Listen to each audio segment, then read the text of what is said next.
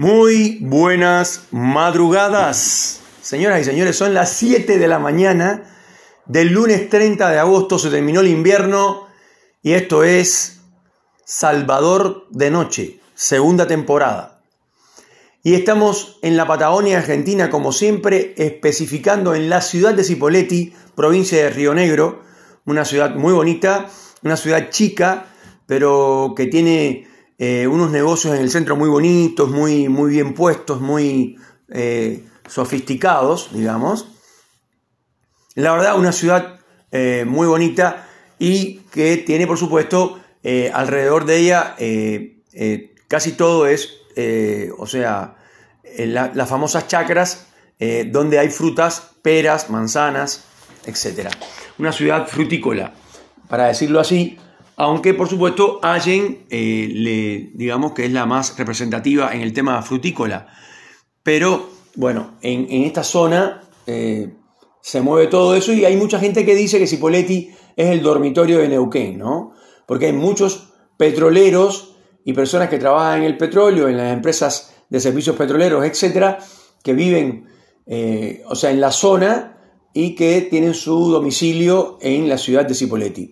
Acá estamos nosotros cuando son las 7 de la mañana, como decía antes, y saludamos eh, a los taxistas, a, la gente eh, que maneja camiones, o sea, los camioneros que están en las madrugadas, esto, eh, bueno, muchos de ellos durmiendo en la ruta porque hay horarios específicos en el cual no pueden circular, etcétera, y bueno, los médicos, las enfermeras, esto, el personal de salud en general que tanto trabaja en estos tiempos de pandemia. Y hablando de eso, esto ya, o sea, ya me puse la segunda vacuna AstraZeneca, que eh, es de origen inglés. Y esto, yo había comentado que tenía una sola y qué sé yo. Bueno, ya está. Eh, uno se siente mucho más, eh, digamos, poderoso, por decirlo de alguna manera, pero de, en la, realidad es que hay que seguirse cuidando como antes o más, ¿por qué no? Sobre todo con el tema eh, de eh, hablar de frente con una persona que no pertenece eh, a tu burbuja, hablar de cerca, o sea, a menos de un metro, porque eso realmente es lo que más contamina.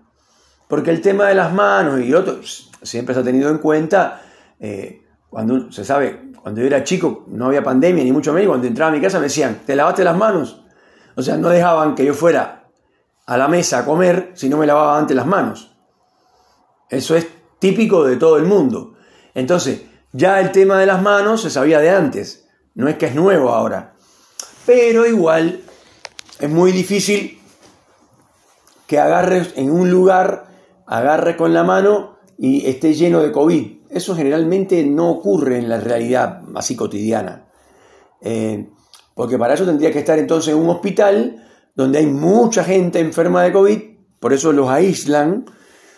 Pero el tema de la transmisión es, por, eh, digamos, vía aérea, como, como, dicen los médicos, los especialistas. Pero bueno, ese no es el tema. Vamos a saludar a, nuestros oyentes, que siempre saludamos. Eh, bueno, el programa se está escuchando cada vez más.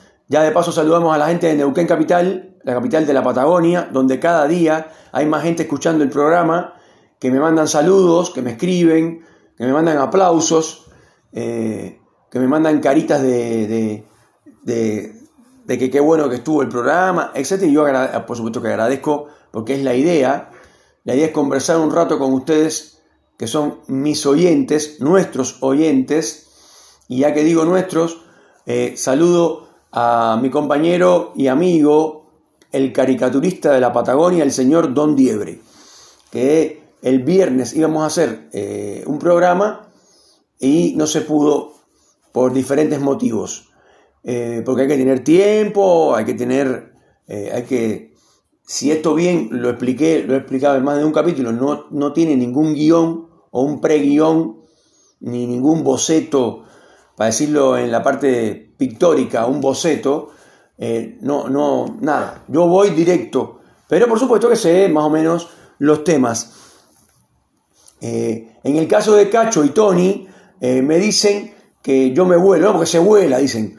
ellos le dicen volar a, a interpolar, que es como se llama, o sea, estás hablando de un tema eh, y interpolas y hablas de otro, o sea, te metes dentro de otro subtema, pero a veces vuelves al tema anterior y otras veces no, otras veces no tanto. Entonces, estos muchachos me dicen que me vuelo. Y está bien que me vuele, en mi opinión, porque eso le da dinámica al programa y te está hablando de, de, que realmente se está haciendo en vivo, en vivo, en vivo, digamos. De hecho, el de ayer y antes de ayer lo hice desde la calle. Entonces, el tema de hoy va con el subtema que hemos estado hablando durante estos días, que es el, laburo o trabajo. Se dice laburo, que viene de, de la palabra laboro italiana, que es trabajar. Acá en la Argentina, por la influencia de la comunidad italiana, que es muy alta después de la española, eh, es la segunda, digamos. Eh, también hay muchos judíos acá en la Argentina, eh, sobre todo en la ciudad de Buenos Aires. Están distribuidos por todo el país, pero la mayor cantidad de judíos, después de obviamente Israel y New York, la mayor, la mayor cantidad de judíos se ubican en Buenos Aires, Argentina. por supuesto que, ya que estamos saludando a la gente, vamos a saludar a la gente de Canadá y Estados Unidos y en Europa de Francia, Italia, Alemania y Rusia. Em, por supuesto que eh, en los Estados Unidos eh, saludo a, la mayor comunidad de oyentes de este programa eh, llamado Salvador de Noche, segunda temporada, que se escucha mucho en la ciudad de Miami y en la ciudad de Tampa, donde siempre saludo a un pequeñísimo eh, equipo o equipito creativo que tengo ahí, que me ayudan muchísimo con algunas críticas, etcétera, a veces, y esto, que ahora se están dedicando a la construcción de viviendas, pero bueno, eh, ellos me entienden. Les mando un fuerte saludo y un cariño. Y ya acá en la República Argentina, obviamente Buenos Aires, Córdoba, que siempre saludo a los cordobeses, y ahí saludo a mi amigo Pablo, un camionero cordobés de la hostia, y acá en el Alto Valle, Río Negro y Neuquén, por supuesto, en Villa Regina a Tony, eh, en Fernández Oro a Cacho y acá en Cipoletti a Karina y en Roca a Karina también.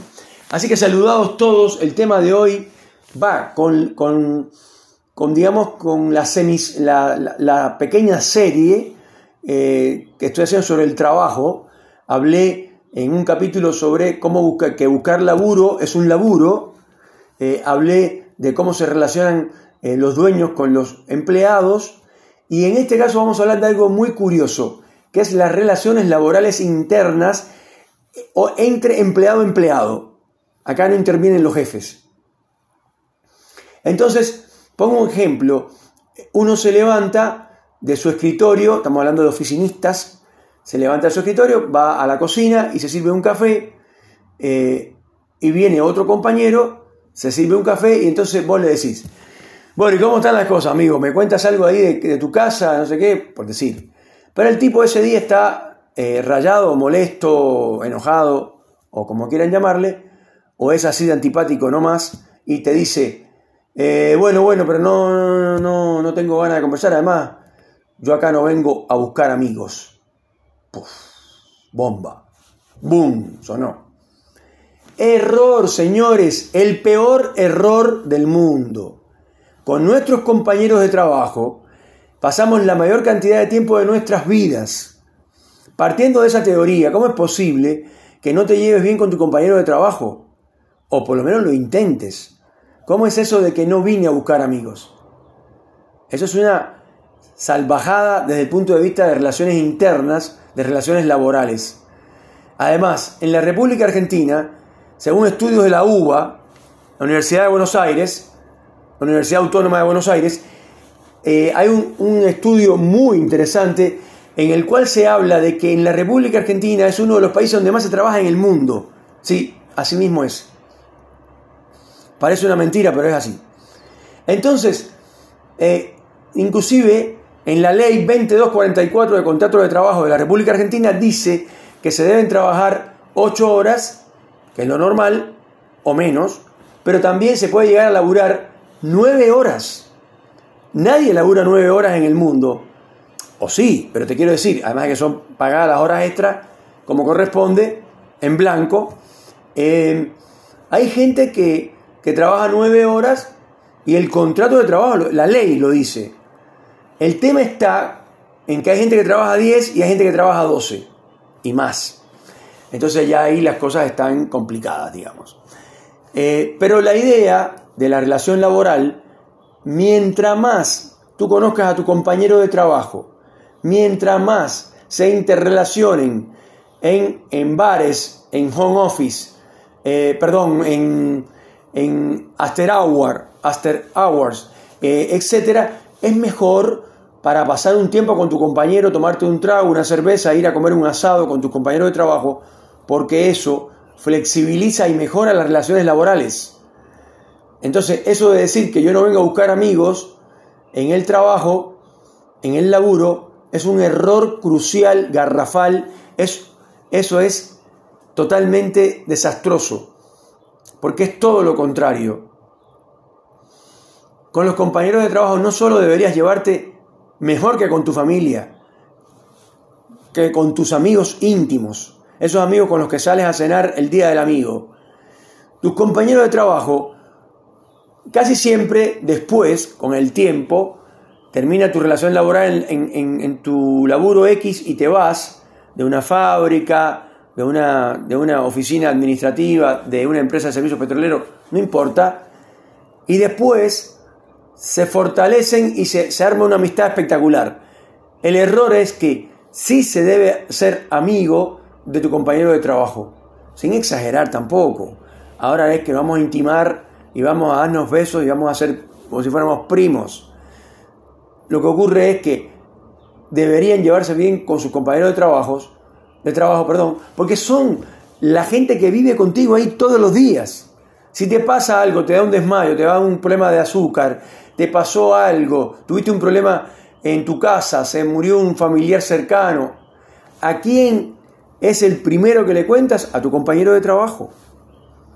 Entonces, señores, llevémonos bien con nuestros compañeros de trabajo, pero no por, por el dicho, no por, por marcar la gran escuela del laburo, que todos debemos ser felices y llevarnos bien y pensar igual. No, no es eso.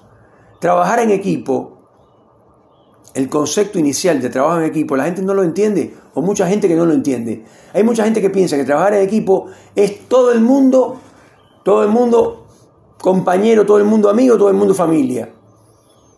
No, el problema es que hay que saldar las diferencias.